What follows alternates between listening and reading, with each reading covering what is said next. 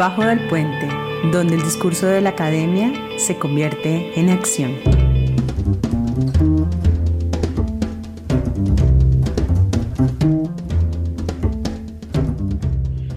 Buenas tardes a todos y a todas. Soy Carolina Duque y hoy estamos debajo del puente de una iniciativa del Consejo Latinoamericano de Ciencias Sociales CLACSO del Grupo de Trabajo Violencias, Políticas de Seguridad y Resistencia. Y bueno, hoy estamos debajo del, debajo del puente. Eh, muchas gracias, Luis Javier, por acompañarnos desde Trilce Radio y tenemos unos invitados muy importantes e interesantes con un tema que siempre, siempre está en el orden de las agendas internacionales, de la política, de las políticas públicas, pero sobre todo de todos y todas, desde eh, las familias, ciudadanos, ciudadanas eh, como es el tema de las drogas desde una perspectiva del consumo de drogas, pero además desde el enfoque de la prevención del consumo de drogas. Ahora bien,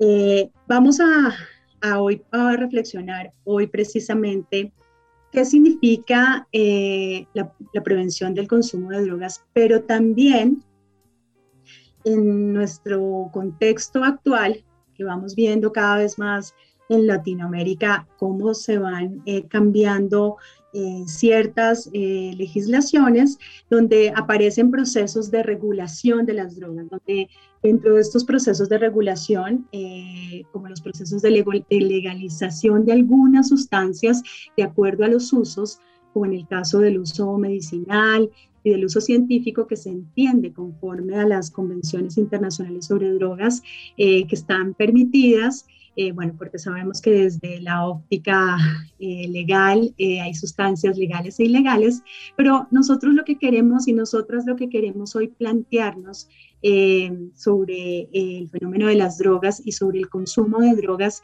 el enfoque de la prevención. ¿Y cómo es ese enfoque de la prevención? Y aquí tenemos a tres personas, son conocedoras del tema, pero sobre todo eh, una mirada desde los usuarios, desde las personas que usan drogas eh, y también eh, la academia, como siempre, conectándose con las realidades y con los contextos, con los diferentes contextos del activismo social y de las organizaciones, también cómo se observa en estos cambios, tanto de la regulación, de los usos de las diferentes sustancias qué efectos tiene esa regulación, pero sobre todo qué debemos tener en cuenta en estos procesos de regulación eh, y en estos procesos de, nuevos mercados regulados de las drogas, ¿no? Entonces, eh, ya entrando en materia, tenemos a un invitado desde Bolivia, desde la bella Cochabamba, a Joaquín Chacín. Joaquín es de nuestro grupo de trabajo Violencias Políticas de Seguridad y Resistencias, licenciado en Derecho, con estudios en gobernabilidad, prevención del delito y política de drogas. Es docente universitario, eh, investigador y maestrante en gobernanza y políticas públicas del CESU, Universidad Mayor de San Simón. Ha publicado artículos, ensayos y bueno, además está trabajando eh, un proyecto de investigación precisamente sobre esta mirada de la prevención eh, del consumo de drogas y la gran pregunta. Eh, cómo, cómo, cómo, se van cambiando precisamente no solamente las legislaciones, eh, no solamente ampliando eh, la mirada sobre los usos de las sustancias, sino también en la idea y el propósito de este programa es que conversemos desde lo cultural, desde lo social, desde cuáles son esas prácticas culturales, esos mitos y creencias que se tienen precisamente sobre el consumo de las drogas, ¿no? Eh, incluyendo eh, la prevención entendida como siempre se ha entendido que prevenir es no consumir, pero también eh, dentro de estos mitos y creencias, Joaquín, gracias por estar debajo del puente y por todo tu, tu experiencia y todo el esfuerzo que estás haciendo en tus proyectos de investigación por entender precisamente la necesidad de comprender la prevención frente a mercados regulados de drogas. Así que Joaquín, bienvenido y cuéntanos qué es la prevención y cuáles son esos mitos y estas creencias eh, que, se, que, se, que hemos venido reproduciendo históricamente eh, frente a esta mirada de, de, las drogas. Bueno, muchas gracias Carolina por la invitación, eh, al compañero Luis Javier que está detrás ahí de la radio haciendo funcionar todo esto, a los compañeros también que están presentes en este programa, al grupo de trabajo y obviamente a Claxo por permitirnos eh, tener estos espacios de discusión y análisis, ¿no? bueno, eh, a ver, concepto de prevención, creo que hay muchos. Eh, yo mm, personalmente trabajo sobre la prevención como aquel, aquel, aquellas acciones que vendrían a trabajar sobre los factores de, protección frente a los factores de riesgo del consumo de drogas. Es decir, lograr, ¿no es cierto?, que se retrase el inicio del consumo o bien eh, que estos no se conviertan en un problema, ¿no? En un consumo problemático tanto para la persona y puede ser también su entorno familiar, social, etc. ¿no?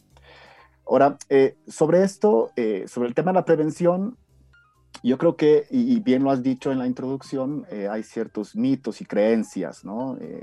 sobre todo que vienen desde el famoso paradigma de la, de la prohibición, ¿no? Es decir, se cree que las acciones eh, preventivas eh, basadas de una u otra forma en la prohibición, en el prohibicionismo, aunque hay que crear ciertos matices ahí, eh, todas las sustancias están reguladas y tienen ciertas formas de acceso.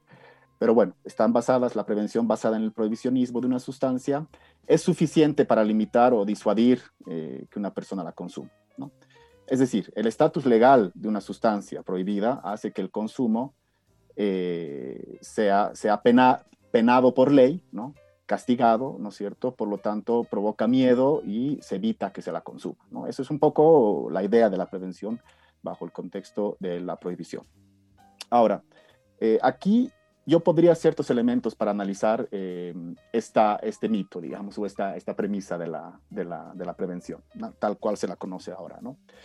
Eh, para empezar, yo creo que produce mucho más riesgos, ¿no es cierto?, em, que, que eh, e, evitar, digamos, un, un, consumo.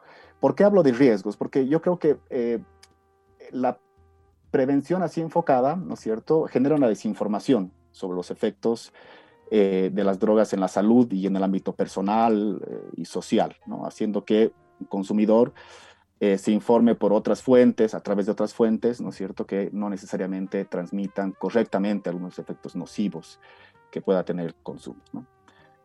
luego también evita, ¿no es cierto?, que uno pueda tener control de la calidad de la sustancia que está consumiendo y la forma en la cual se accede a ella. Eh, por ejemplo, en el consumo del cannabis, ¿no es cierto?, que se inicia socialmente en grupo, ¿no? Eh, en grupo de pares, es ahí donde, digamos, este estatus legal, ¿no? Y la desinformación actúan de una forma perversa, ¿no? Y también existe eh, un estigma, ¿no? Alrededor de, de su consumo, que provoca, obviamente, que el consumidor no busque atención adecuada, ¿no? O que no existan servicios disponibles, ¿no? Y los servicios que existen, eh, son eh, generalmente, hacen parte del sistema penal o psiquiátrico, ¿no es cierto?, que provocan más daños que, bien, ¿no? Entonces, eh, esas son un poco las consecuencias, digamos, ¿no?, de esta prevención basada en la, en la, prohibición, ¿no?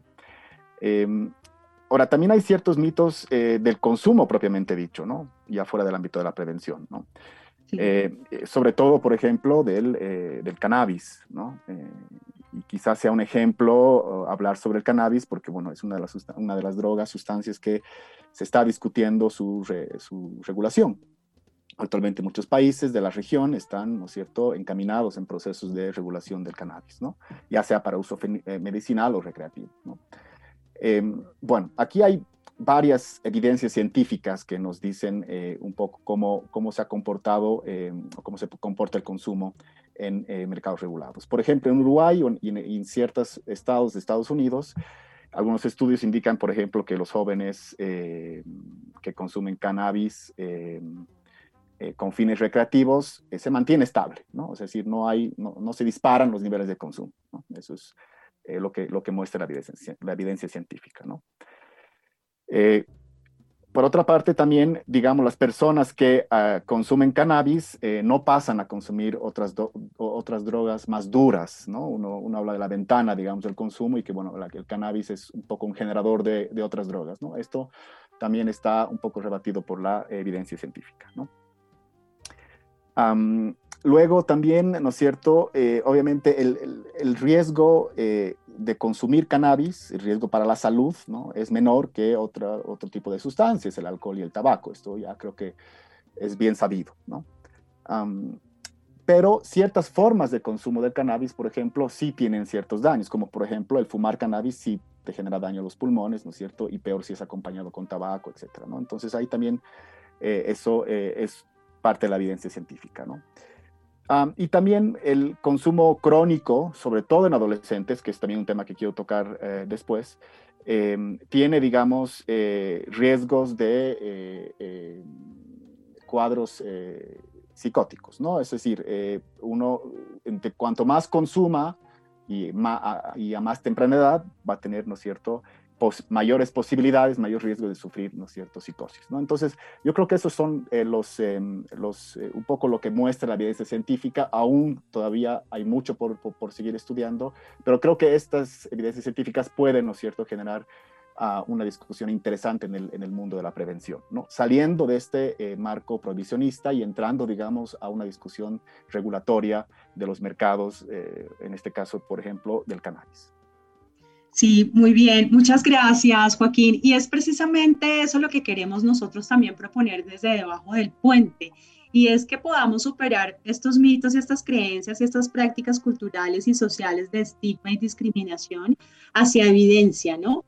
Eh, ¿Cuáles son precisamente los resultados de investigación eh, sobre el comportamiento, precisamente lo que tú dices de frente a los mercados regulados, cómo es el comportamiento del consumo, cuáles son estas prácticas también de riesgo eh, asociados, si se quiere, a un abuso o dependencia, ¿verdad? Y cómo precisamente podemos comparar y, aportar también a la importancia de lo que significa eh, el uso, ¿no? Eh, tanto de las sustancias como de los procesos de regulación.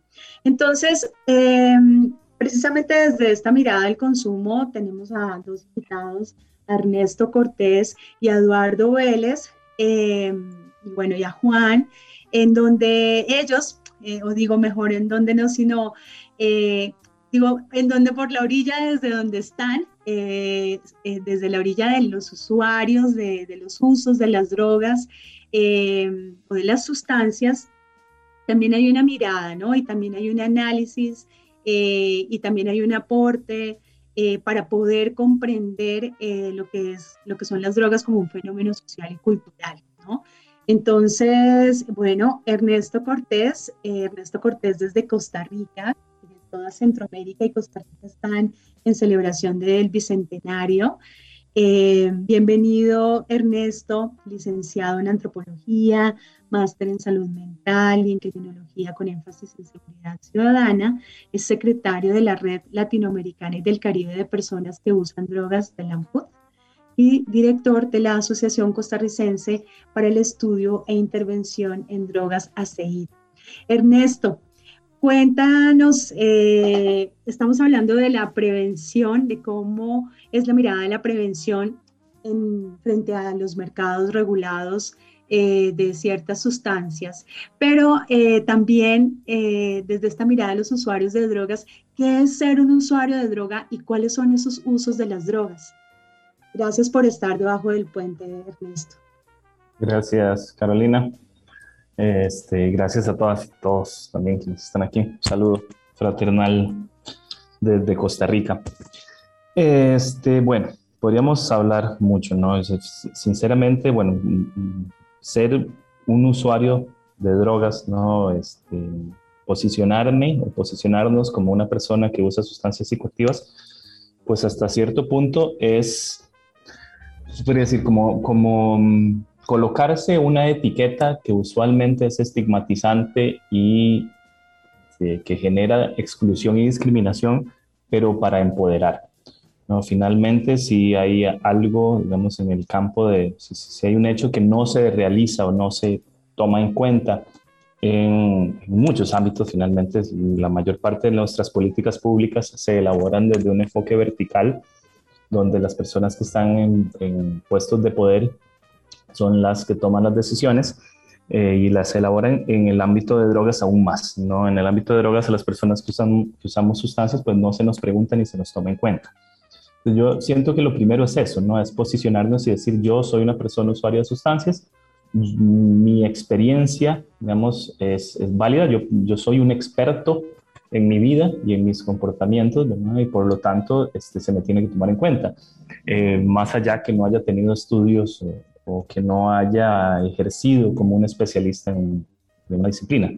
En mi caso es al revés. Yo más bien he ejercido como antropólogo social, como especialista, tengo una maestría en salud mental, tengo otra maestría en criminología, he dedicado mi, vida al tema de las sustancias y fue en los últimos años que di cuenta de la importancia de posicionarme como, como usuario principalmente entendiendo que el riesgo central, y especialmente cuando hablamos de sustancias que llamamos ilícitas, es la criminalización, es la misma, el mismo estigma y violación sistemática de derechos que sufrimos las personas que usamos drogas simplemente por una, un, discurso hegemónico ¿no? que ha traído la guerra contra las drogas, que viene desde el norte, ¿no? que, en, en Latinoamérica hemos asumido como bandera de batalla Ah, ni qué decir Colombia o Bolivia, por supuesto, pero bueno, eh, desde ahí es donde asumí yo personalmente hace algunos años y entendí que es un camino de reivindicación de derechos, ¿no? y que en este caso la prevención ¿verdad? tiene que estar en función de las necesidades y intereses de las mismas personas usuarias o que piensen usar. Finalmente, como decías al principio, Carolina, uno de los problemas que tenemos con este concepto de prevención y específicamente en el ámbito de drogas, yo no sé por qué, más bien es un ámbito donde no creo que ni siquiera hemos asumido claramente discursos sanitaristas de prevención primaria, secundaria o terciaria, pensando en, en, estrategias ya más de reducción de riesgos y daños para personas que consumen, la prevención se ha asumido como el no consumo.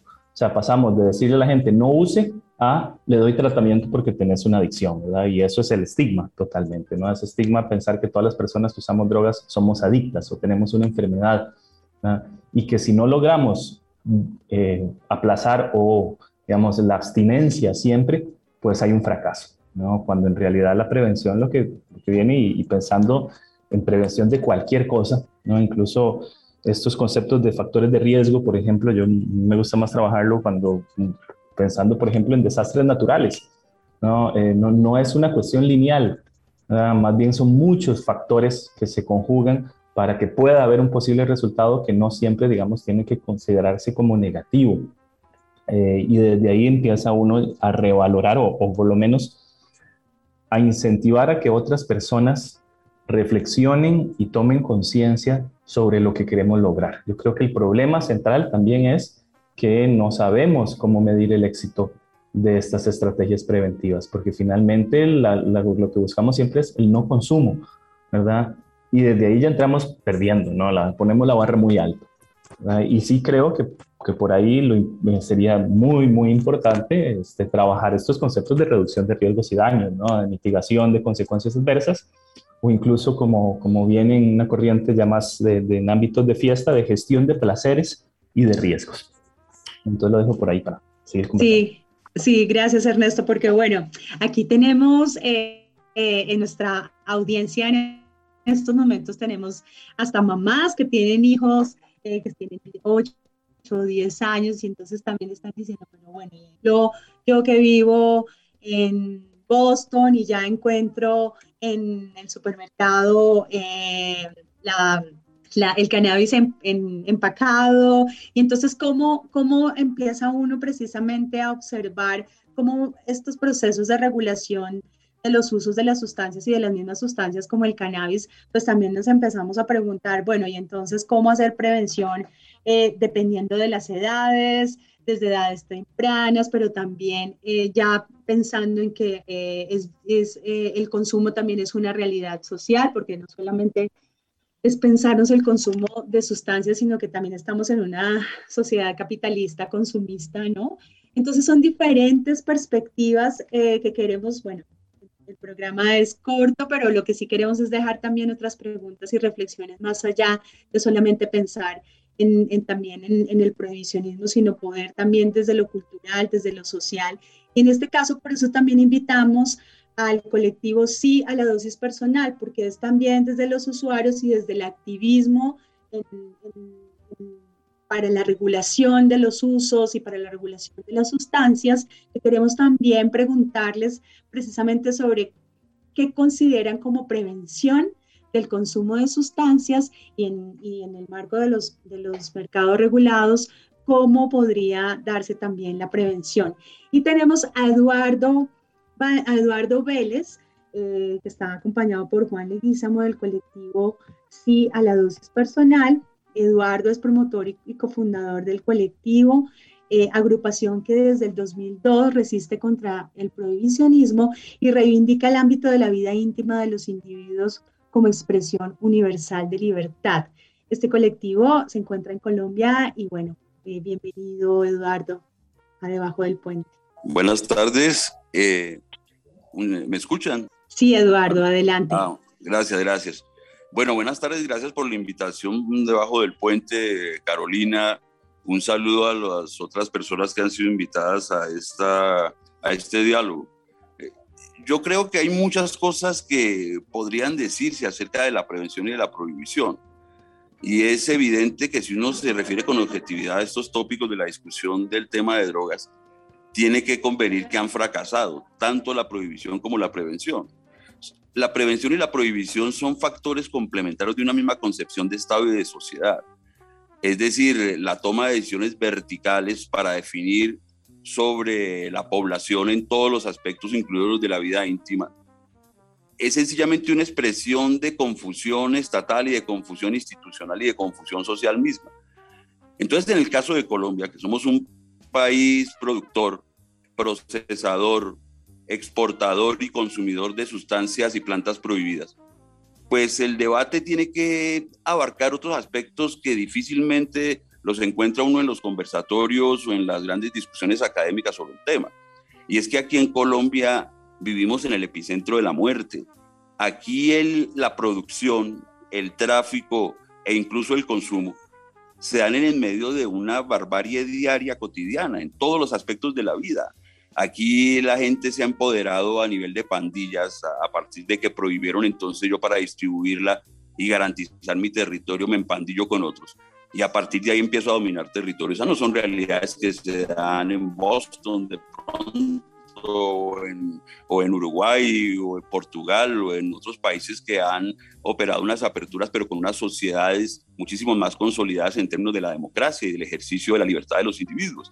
Entonces aquí en Colombia nos toca dar esa discusión, reconociendo en primer lugar que lo que hay es un clima de absoluta, de absoluta sumisión de exigencia de sumisión por parte de la sociedad y el Estado sobre el individuo. Aquí en esta Colombia los dineros del narcotráfico originados en la prohibición han elegido presidentes, han elegido eh, congresistas, gobernadores, alcaldes, eh, magistrados, han incidido en el nombramiento de generales y resulta que cotidianamente le caen eso al individuo que se está fumando un porro se está oliendo un par. Entonces, cuando se habla de prohibir, asume que son las dos caras de una misma concepción y que frente a, la oleada creciente de consumidores en todas partes del país, tanto a nivel urbano como, como incluso a nivel semirural, incluso rural, pues ya se abre la necesidad de mirar otras opciones. Desafortunadamente son los políticos los que, llegando de últimos al debate, quieren ahora de manera un poco tosca eh, dar cátedra sobre un tema que ellos ni siquiera manejan.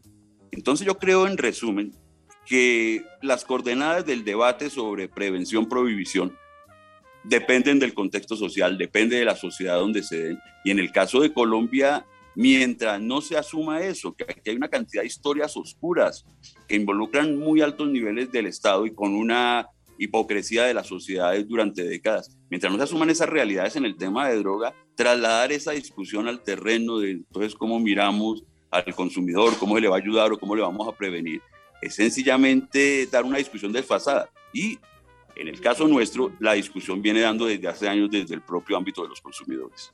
Gracias. Bueno, muy bien. Tenemos aquí entonces diferentes miradas sobre la prevención, unas dimensiones, eh, bueno, de realidad conforme a los contextos eh, y conforme, como decía Eduardo, a las realidades. Vamos a ir con una canción eh, propuesta por Joaquín que se llama Que la DEA no me vea, de un grupo que se llama Atajo. Joaquín, ¿nos quieres contar la historia de esta canción en Bolivia? Sí, claro. Eh, bueno, Atajo es un grupo de rock urbano, eh, originarios de La Paz, eh, Bolivia. Y bueno, son, han sido muy populares, sobre todo en los años 90, con muchas canciones que hablaban sobre el tema de la violencia. En este caso, un, tema muy conocido es este de la que la DEA no me vea, ¿no? que me causa estrés, que es bueno también un, una canción eh, eh, muy querida acá, con un tinte también muy reivindicativo, ¿no? Eh, y en un contexto también de los años 90 neoliberal, contra em, el conflicto con la autoridad, la reducción, o mejor dicho, la, la, criminalización de los cocaleros y la erradicación de los cocales, ¿no? Entonces, bueno, ahí la letra dice mucho, espero que, que les guste. Bueno, adelante Luis Javier, que la DEA no me vea y nomás el provisionismo.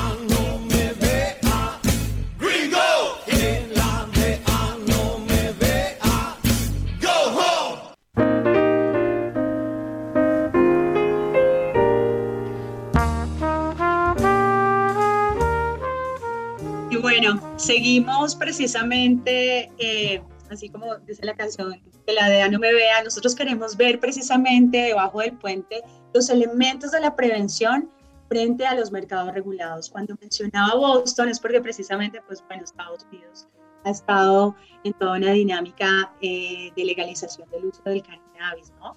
Entonces, teniendo muy presente lo que decía Eduardo sobre los contextos de realidad y sobre todo sobre las representaciones sociales y culturales que tenemos en nuestros países en Latinoamérica, que sabemos de estigma, de discriminación eh, hacia eh, los usos de las sustancias y hacia los usuarios de las sustancias.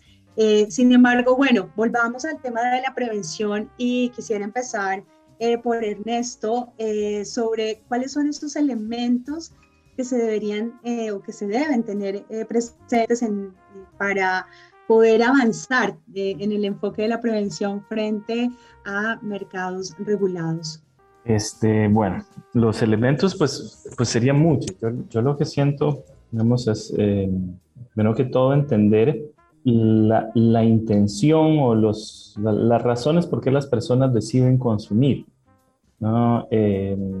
Hay un estigma ¿no? y un estereotipo de que las personas que usamos drogas lo hacemos para evadir la realidad, para no, no digamos, trabajar nuestros problemas, ¿no? Cuando se ignora que finalmente hay un tema central y que es el tema del placer, ¿verdad? Y que es el tema del, digamos, del libre desarrollo de la personalidad. Finalmente, creo que con palabras ahí más, más legalistas, ¿verdad? Y de derecho internacional de derechos humanos, Em, eso es clave para desarrollar estrategias preventivas, ¿no? Y entender cuáles son las razones que llevan a las personas a hacer eso. Por el otro lado, entender cuáles son esas situaciones de riesgo o posibles daños que se generan, pero no solo por el uso de sustancias en sí. Ah, como lo dije al principio, para mí generan más daños de la misma prohibición, la misma ilegalidad, las mismas políticas y guerra contra las drogas que el mismo uso de sustancias. Eh, y en procesos de regulación se debe tomar en cuenta también procesos de reparación. Finalmente, lo que estamos viendo en Estados Unidos, por ejemplo, o en Canadá, es que aquellos grupos excluidos históricamente, marginados, estigmatizados y criminalizados, en los procesos de regulación de cannabis, por ejemplo, siguen estando excluidos y marginados, ¿no? Y por más que se hagan esfuerzos de integrarlos en estos, en estos mecanismos, siguen siendo desde un enfoque económico, capitalista, liberal, digámoslo así. Y eso trae un, grave problema porque seguimos pensando entonces, bueno, o cambiamos el enfoque, ya ahora no es solamente en la represión o en la criminalización o en, evitar el consumo, es en cómo hacemos dinero.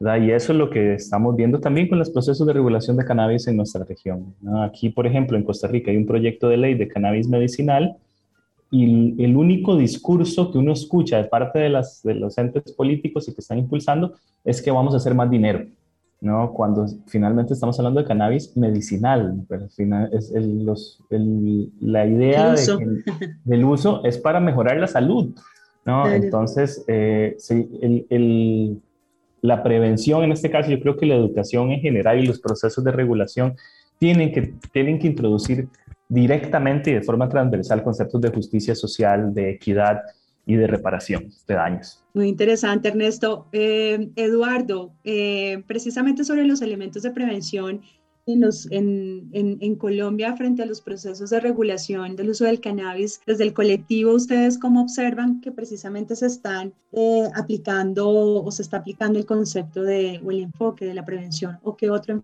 enfoque se está desarrollando? Bueno, eh, yo creo que lo fundamental de la discusión es tener en cuenta las voces de las barriadas. Acerquémonos a los que están consumiendo en las barriadas, sean barrios de estrato alto o barrios de estratos populares. Acerquémonos a las barriadas y pulsemos por qué razón se ha venido extendiendo de una manera tan vertiginosa el consumo en los últimos años. Y tomando como experiencia, tomando como base esas experiencias, se puede empezar a consensuar enfoques no preventivos para que la persona deje de consumir o, no lo haga o, crearle mitos o miedos alrededor de eso, como tampoco glorificar o alabar el consumo, sino que esa, esa cercanía con el barrio lo que nos va a permitir es pulsar una realidad que no puede ser alterada en el diagnóstico, y es el hecho de que la angustia social de la gente en un país como esto busca la apertura de lúdicas individuales. Esas individuales no se las garantiza ni el Estado, ni la Selección Colombia, ni la Iglesia, ni la, la industria del divertimento, sino que el joven o el consumidor, sea joven o sea más adulto, busca sus experiencias, es a partir de ese diálogo que se entabla con el otro que también está consumiendo. Esas farras populares que se dan en los puentes, que se dan en los parques, que se dan en las avenidas, que se están dando en todo lado, es precisamente la expresión de un encuentro de cierta forma de lúdica que no puede ser perseguida por el Estado, sino que tiene que buscar la manera de ser comprendida. Yo sí creo que tiene que hablarse, por supuesto, hablarle al joven, darle mucha información y mucha información que pueda ser contrastada al niño, porque el fenómeno se está extendiendo a los colegios, eso lo sabemos todo. Y es decirle, el, consumo no es un juego, el consumo no es, es, algo que pueda ser manejado con una irresponsabilidad porque es que es mi libertad. El primero entérese, chino, qué es lo que va a consumir, qué sustancia es, a quién se la va a comprar, con quién está andando usted, con quién está consumiendo. Y no para que sea una voz externa la que le diga está bien o está mal, sino para que usted mismo vaya tomando sus, sus, decisiones sobre la base de que está entendiendo el fenómeno. Consúltele al otro, háblele al hermano que también se traba. Es decir, procurar establecer una pedagogía surgida desde el ejercicio mismo de la experiencia barrial. Entonces, si hablamos de ese tipo de prevenciones, a mí me parece que la manera de contrarrestar ese enfoque equivocado de prevención, que es que no lo haga porque eso es malo, cuando repito, el chino ya se dio cuenta que este país lo saquearon, lo robaron, lo, lo, lo, han absolutamente arrasado a punta de prohibir. Entonces, es todo lo contrario. Me parece que ese diálogo fecundo a partir de la experiencia en el barrio es lo que permite mandarle un mensaje a la sociedad. Nosotros, por ejemplo, para terminar, no extenderme, estamos impulsando ahora una propuesta que es, bueno, ya que están tan aperturistas, ya que están hablando de, de, de, un ejercicio futurista, entre comillas, de, de, consumo relativamente libre, autoricemos desde ya que el consumo se pueda hacer, eso sí regulado, con asistencia médica en los hospitales, que mientras el otro está saliendo de una quimioterapia con vómito, con mareo, con inapetencia y con insomnio, pueda disfrutar de un bareto en compañía de su familia, asistido por un médico con vaporizadores en un sitio aparte, pero que sea en los propios hospitales, que cese la hipocresía sobre el tema, que sea también en las universidades, allá se está dando el consumo desde hace décadas.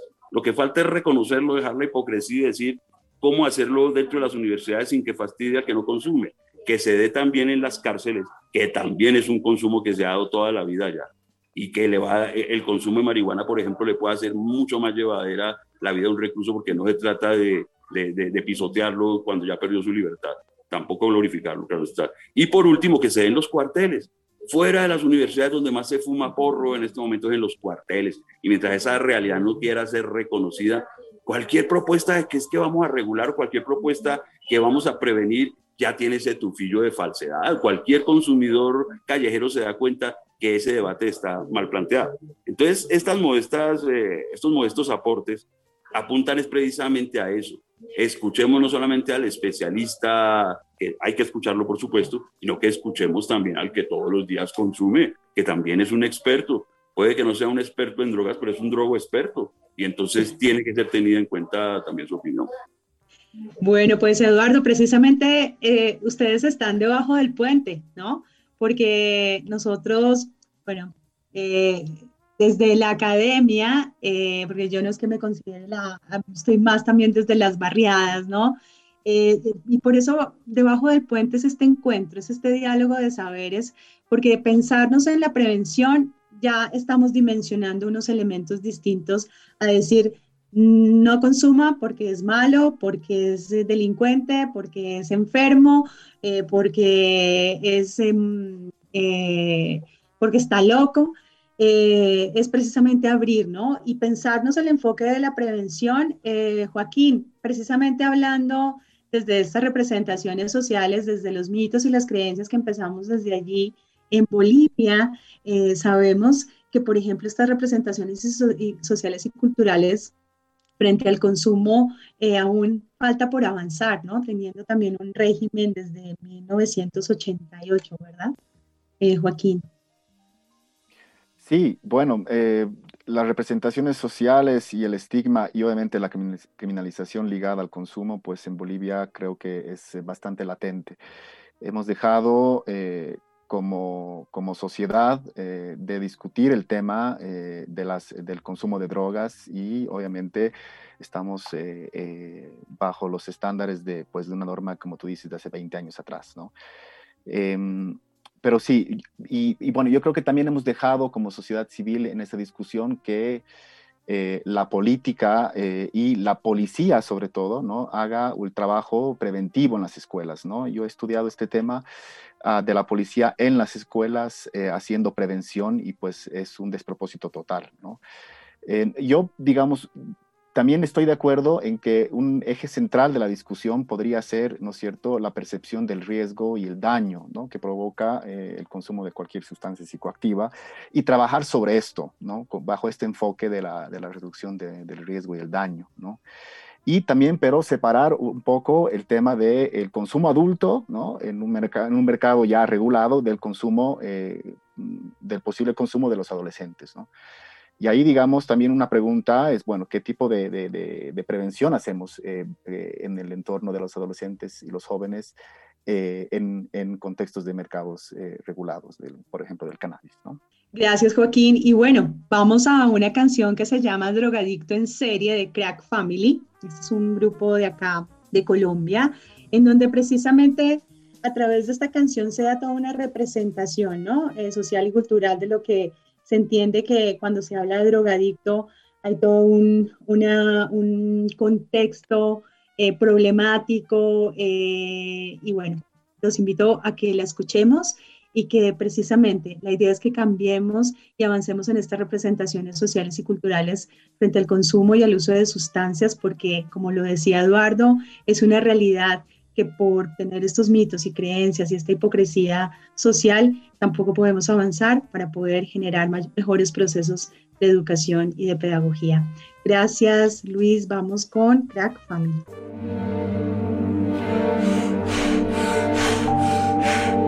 Mientras el mundo gira y usted se da golpes de pecho, otros lo cometen y azarán buscando su propio ascenso.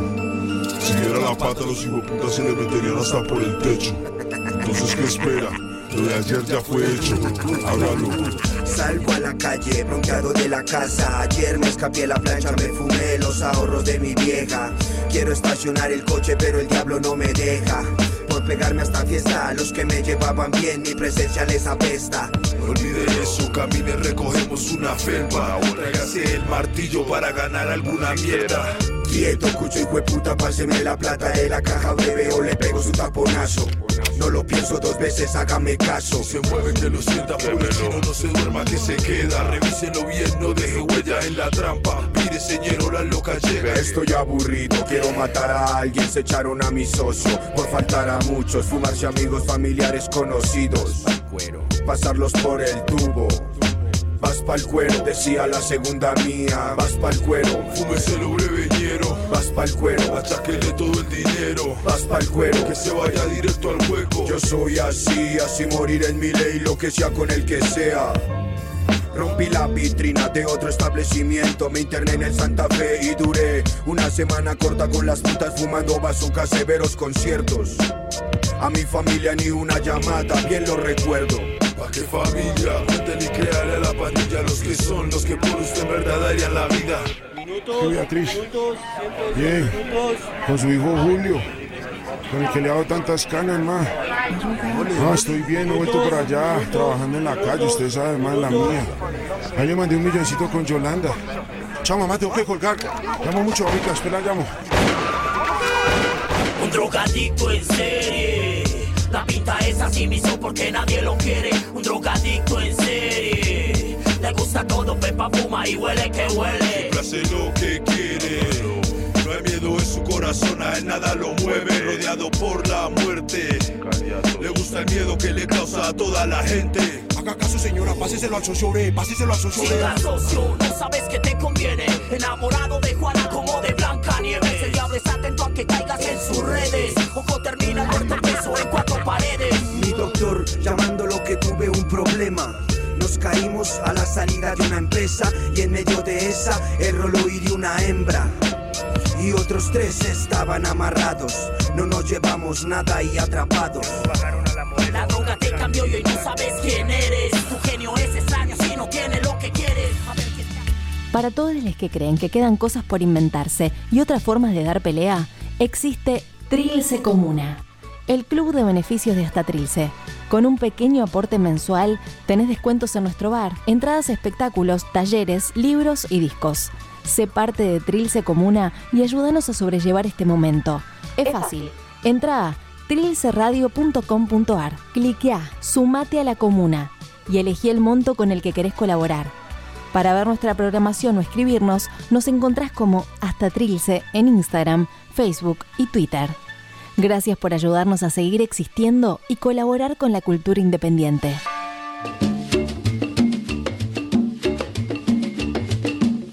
Debajo del puente. Un programa hecho por Carolina Duque y el Grupo de Trabajo Violencias, Políticas de Seguridad y Resistencias del Consejo Latinoamericano de Ciencias Sociales, CLACSO.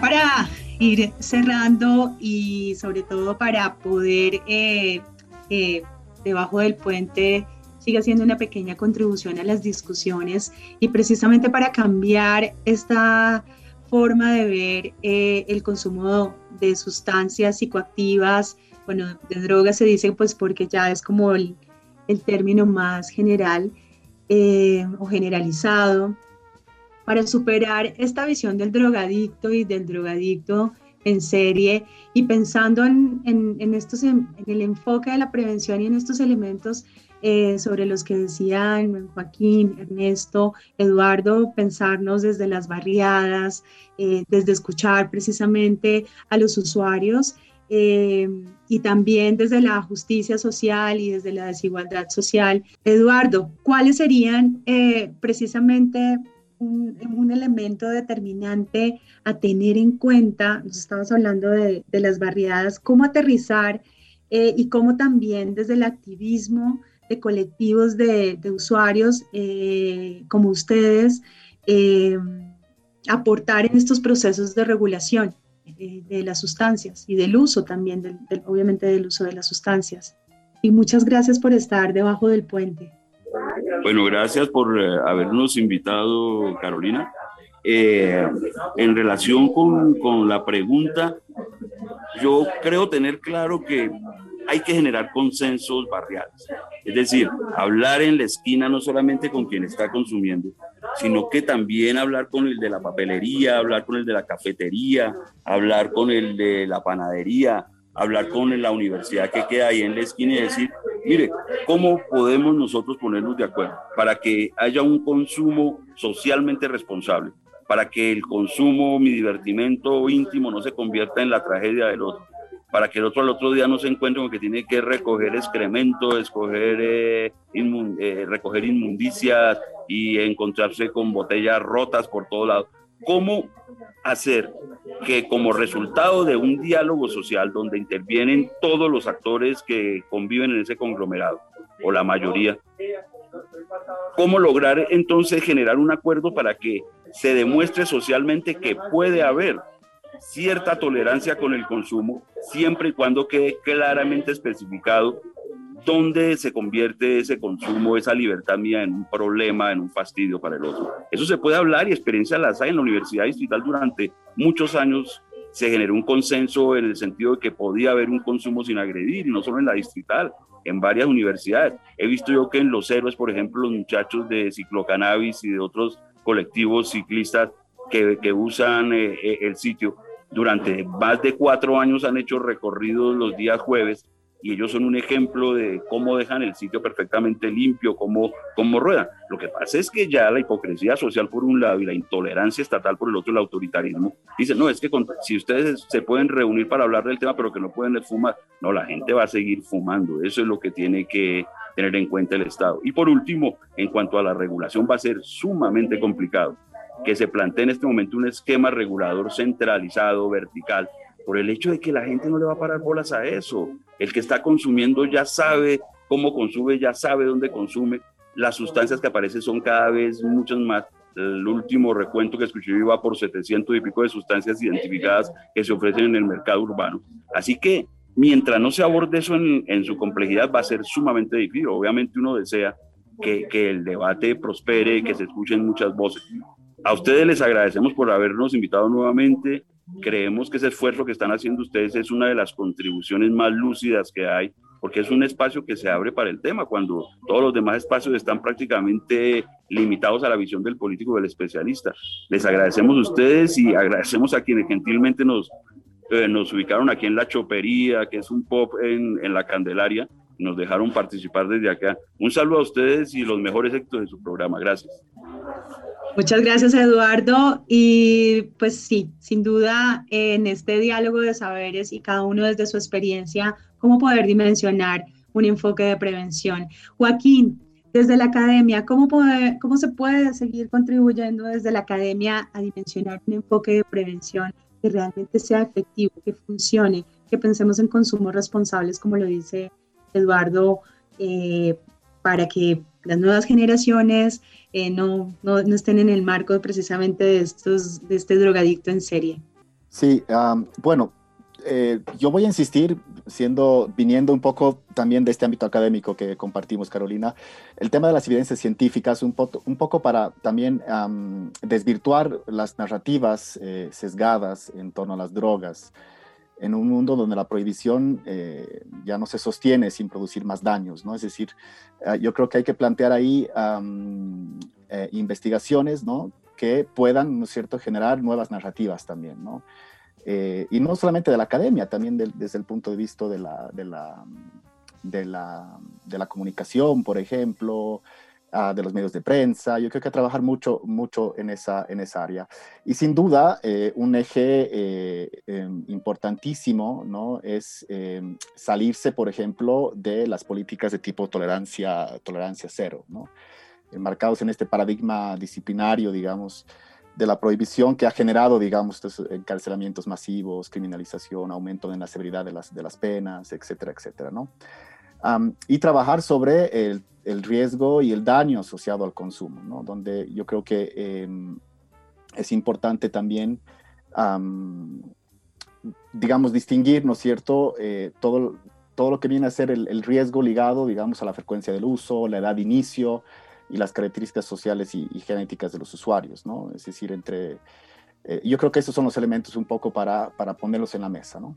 Muchas gracias, Joaquín. Gracias por estar debajo del puente. Gracias por proponer el tema eh, desde nuestro GT de Violencias Políticas de Seguridad y Resistencias.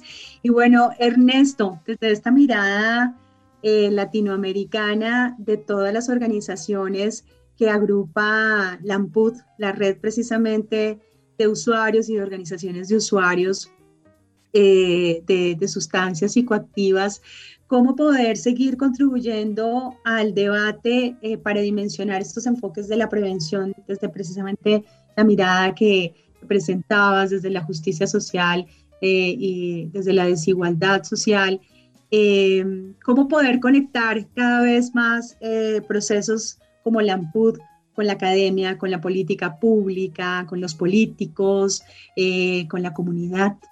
Bueno, gracias por el espacio nuevamente. Eh, bueno, yo sin duda la, respuesta que daría es abrir espacios de participación para las personas usuarias. Sin duda, eh, como hemos hablado, creo que los principales riesgos están asociados al estigma, a la discriminación, eh, más que el uso de sustancias en sí. Y no hay mejor estrategia para desestigmatizar que haciendo partícipe activamente a las personas usuarias en los procesos de elaboración, de ejecución, de evaluación de las políticas públicas, ¿no? Y en este caso de, la prevención, ¿verdad? Y sí entender, digamos, que la prevención es un concepto amplio, ¿no? Incluso podríamos hablar de la prevención del, de la violencia asociados a los mercados ilícitos, ¿verdad? Como procesos de regulación como una estrategia eh, efectiva para disminuir esa violencia. Y no quedarnos en esa lógica tan, tan reducida ¿verdad? De, eh, de la prevención como el no consumo. Entonces yo siempre digo que, que, en educación sexual, por ejemplo, en este momento llega algún un policía, como decía ahora el compañero, ¿no? Que todavía seguimos con estos programas, Joaquín, de los policías que llegan a los centros educativos a hablar de prevención de, drogas.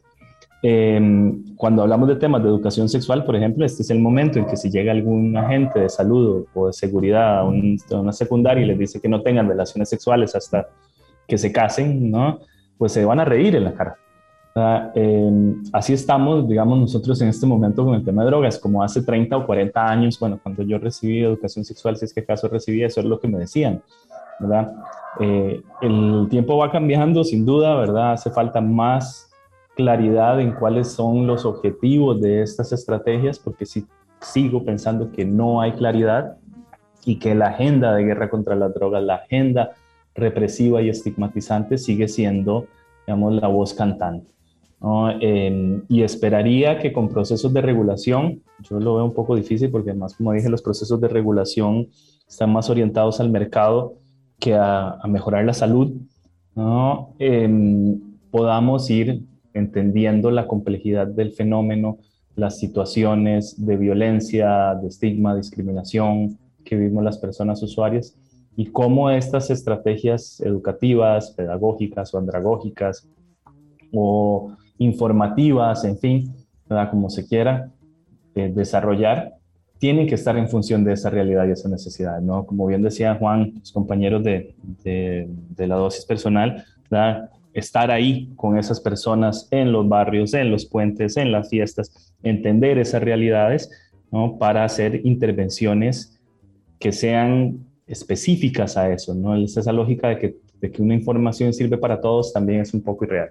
Pero bueno, este, yo siento también, y siempre lo digo, que este es un movimiento que apenas inicia, estamos viendo el, el inicio de un movimiento social de reforma de políticas de drogas, de reforma y de cambio y de modificación de los procesos de educación y de abordaje de las sustancias y más bien ahí también me aprovecho para felicitarte y agradecerte Carolina por estos espacios de diálogo que son súper necesarios y que cada vez espero que haya más. Gracias, eh, Ernesto, a ti también por todo el trabajo que tú realizas. Em, para cerrar, eh, vamos con una canción que se llama Yo Planto. ¿Nos puedes eh, esta canción de Quique Neira sobre Yo Planto? Yo planto, este, comienzo el día y le levanto, sí, este, Quique Neira es un cantante de reggae chileno em, que básicamente hace un clamor que muchas de las personas que somos usuarias de cannabis solicitamos, yo creo que una de las estrategias de prevención, digamos, de la violencia y de la criminalización policial y del, de no tener que estar accediendo a mercados ilícitos de cannabis, ¿verdad? Y tener que ponerse en riesgo constantemente, es pues la posibilidad de cultivar tu propia planta. Eh, Colombia tiene una particularidad que tiene estas posibilidades de tener hasta cierta cantidad de plantas. Eso no es lo normal. Ajá. Eh, mi hermano está en la cárcel, de hecho, tiene ocho años de cárcel por cultivo de cannabis. Tengo buenos amigos también que están encarcelados y hay procesos de persecución masiva. En este momento, bueno, en gran parte de la región yo creo que tuvimos nos devolvimos por el simple hecho no de eh, desarrollar tu, tu derecho a tener una planta, ¿verdad? Una planta de fiscalización internacional pero esa es una posibilidad, digamos, cuando hablamos de regulación, empecemos con eso, ¿no? Como dice el movimiento canábico mexicano, eh, primero nuestros derechos y después el mercado. Entonces, lo más sencillo y más fácil para empezar procesos de regulación, yo creo que es a partir de la regulación del cultivo para consumo personal. Y un poco eso es lo que nos dice Kike Nera y, y Albo Rossi, que es otro cantante de reggae italiano. Bueno, pues tenemos una mirada importante hoy desde los usuarios de, sustancias, eh, también desde, desde las propuestas de investigación eh, de las necesidades que definitivamente hoy presentamos para dimensionar el enfoque de la prevención, que no puede estar orientado en no consumir, sino que, como lo dijimos en nuestro primer programa debajo del puente, el problema de las drogas son las drogas o el problema de las drogas son eh, la falta de políticas sociales, eh, la falta de acceso a oportunidades, la falta de de conciencia frente que el uso de la planta es diferente al mercado, ¿no? Al mercado de las mafias, ¿no? Eh, que definitivamente no solamente decir no consuma, sino detrás precisamente del consumo hay unas, unas, diferentes dimensiones sociales, políticas, culturales de la misma criminalidad y que definitivamente la idea es poder avanzar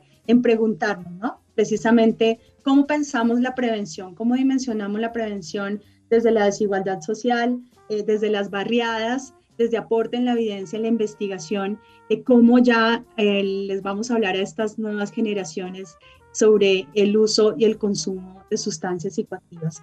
Para cerrar, quiero hacerle un homenaje al gran maestro Carlos Gaviria, eh, pues él murió hace ya varios años eh, de la Corte Constitucional de Colombia, quien en su primera, en su gran sentencia de 1994, eh, precisamente reguló la dosis personal y, claro, lo que se, las discusiones en sociedades conservadoras eh, y con estas representaciones sociales ¿no? de, criminalización, se creía pues que, que, que se estaba autorizando el consumo. Y esta sentencia eh, del magistrado Carlos Gaviria, eh, lo que dentro de todo su análisis y dentro de toda su argumentación, se hace una gran pregunta. Y con esto cierro el programa hoy y nos despedimos desde debajo del puente eh, y es qué puede hacer el Estado, y también le sumo la sociedad, nosotros como comunidad, si encuentra indeseable el consumo de narcóticos y estupefacientes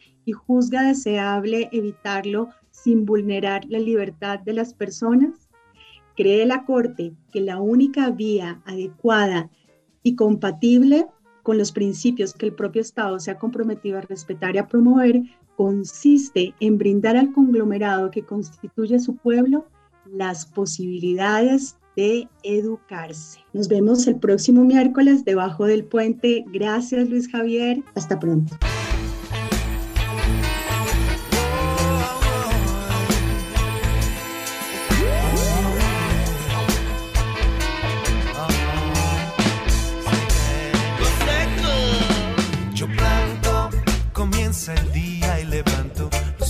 Que nos da la luz del sol autocultivo es la propuesta y camino para lograr real independencia.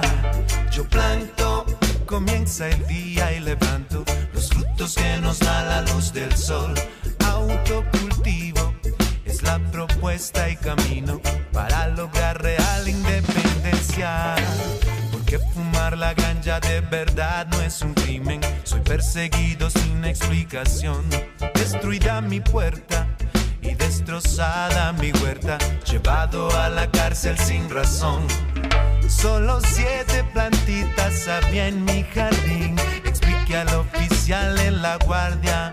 Él se reía y me ponía las esposas mientras decía, muchacho, esto no es Jamaica. Cuatro días, cinco noches me pasé encarcelado sin entender tan grande injusticia. Rogué allá fuera mi abogado mientras cantaba la libertad de la que me habían despojado. Es que yo no quiero comprar, solo quiero cultivar para descansar de la tranza, para tomar mi distancia de la agobiante cadena y del infierno las penas. Y solo gastar mi tiempo viendo cómo de la tierra crece mi alimento.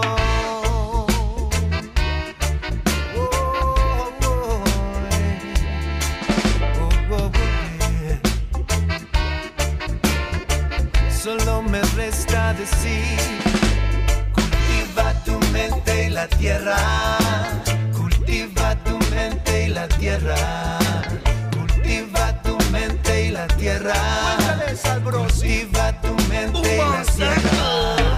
Yo planto porque yo quiero mucha inspiración. Es mi misión. Yo fumo marihuana para combatir la depresión. Yo alzo mi bandera y grito legalización. Yo planto, comienza el día y levanto los frutos que nos da la luz del sol. Autocultivo es la propuesta y camino para lograr real independencia. Yo planto comienza el día y levanto frutos que nos da la luz del sol.